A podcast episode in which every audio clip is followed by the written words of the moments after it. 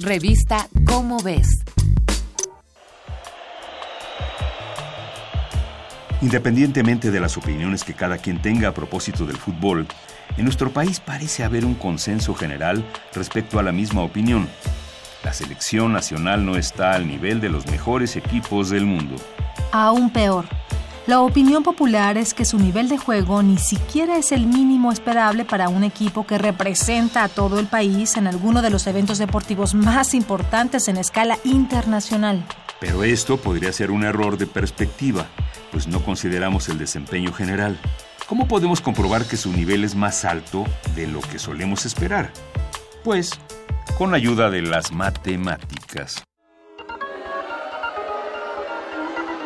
Si analizamos las estadísticas de desempeño de la selección mexicana y los resultados de sus distintas participaciones, podríamos hablar de dos grandes periodos históricos donde el peor es el más antiguo.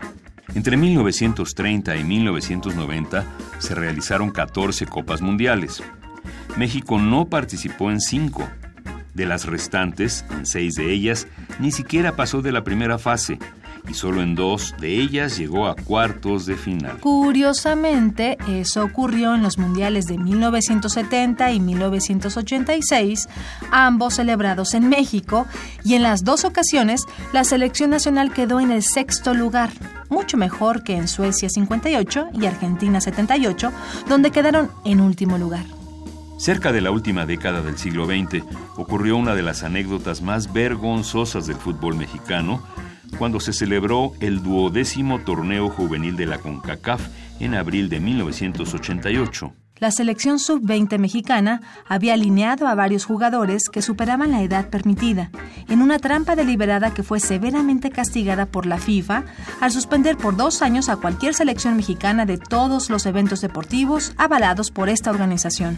Esto dejó a México fuera de los Juegos Olímpicos de Seúl 1988 y de la Copa Mundial de Italia 1990. Este incidente quedó registrado en el periodismo deportivo como el caso de los cachirules. Para 1992, la Federación Mexicana de Fútbol tomó una serie de decisiones que mejoraron marcadamente el nivel de juego de la selección.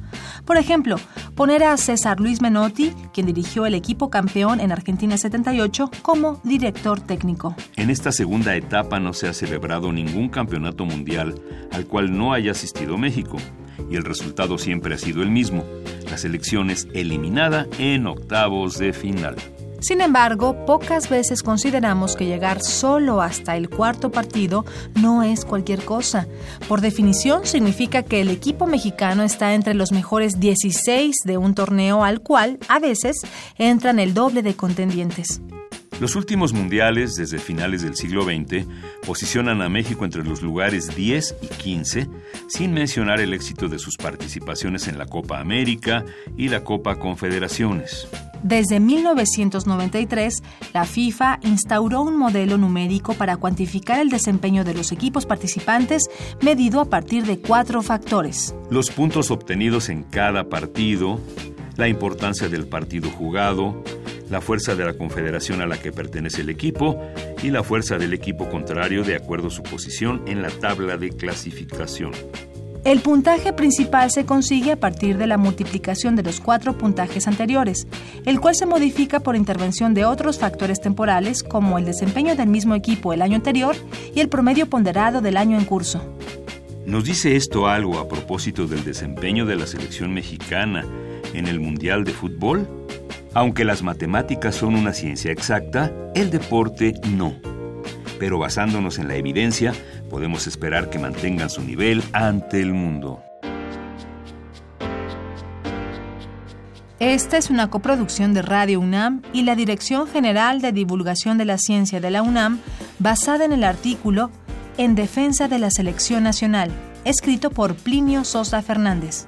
Si deseas saber más sobre la historia de la Selección Nacional de Fútbol, consulta la revista Cómo ves, la publicación mensual de divulgación científica de la UNAM.